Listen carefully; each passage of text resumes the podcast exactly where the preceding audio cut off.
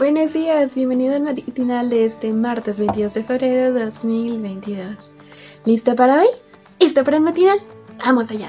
El título es ¿Sueles tomar venganza? Wow, curiosa pregunta. ¿Tú qué opinas? ¿Sueles tomar venganza? Vayamos al versículo de hoy. Dice así: A mí me corresponde tomar venganza. En su momento caerán y les daré su merecido. Ya se acerca el día de su aflicción. Pronto viene lo que les tengo preparado. Deuteronomio 32-35. ¡Wow! ¿De qué estar hablando? ¡Ay, no! Bueno, ya contestó algo la pregunta del título, pero ¿será que desenlazó bien? ¿Sabes el contexto de este versículo? Si no te invito a que lo busques y conozcas un poco más de este contexto. Pero bueno, te invito a que antes me acompañes a ver qué historia nos trae. ¿Te parece? Dice así. Hmm, ¿Eres de aquellos que suelen vengarse ante un agravio? ¿Tomas represalias cuando te ofenden o te hieren? El sentido de equidad que todos llevamos dentro muchas veces busca la manera de compensar el daño recibido. Busca compensar el daño haciendo justicia por mano propia. Tristemente, eso es lo que pasó en el ejido, después de que dos hombres y una mujer españoles fueron asesinados por inmigrantes. La reacción pública fue tan fuerte que desató una ola de violencia pública anti-inmigrantes. Dicha violencia se manifestó en ataques a grupos inmigrantes y edificios de ONG que los ayudan. Wow. Muchas propiedades mmm, pertenecientes a extranjeros de origen marroquí fueron totalmente destruidas, concretamente quemadas, y con ellas las escasas pertenencias de sus moradores, sus apreciados documentos y sus ahorros.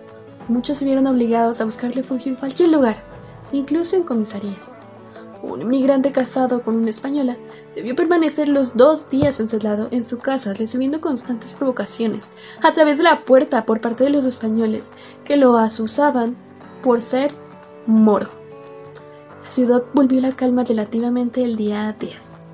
Sin embargo, muchos marroquíes no pudieron enviar a sus niños al colegio por miedo a ataques, y aquellos que fueron sufriendo presiones y discriminaciones.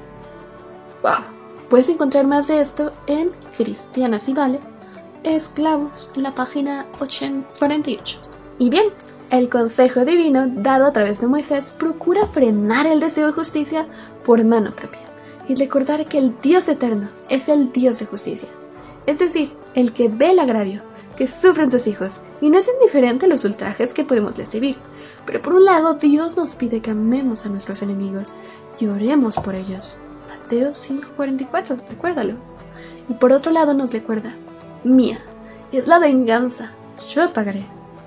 Romanos 12:9. Por eso Dios no autoriza al hombre a buscar compensaciones más allá de las que puedan administrar los jueces que están puestos por Dios.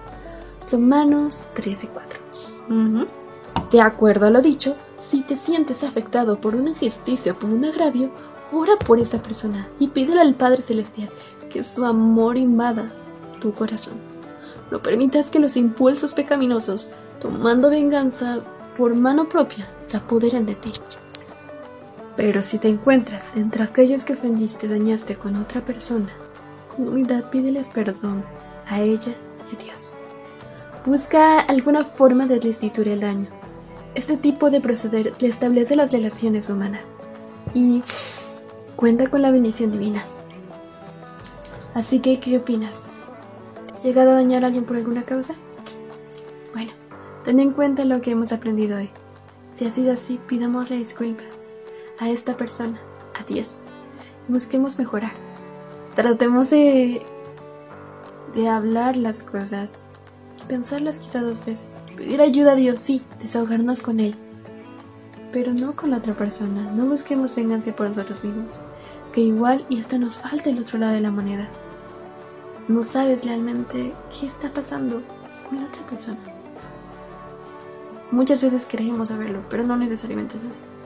Déjaselo a Dios, que a su momento las cosas serán. Vale. Bueno, ahí está la idea. Y bueno, busquemos amar a uno de nuestros enemigos, por más complicado que suene. Bueno, tengámoslo en cuenta, trabajémoslo y a seguir mejorando. Nos vemos en el siguiente matinal. Adiós.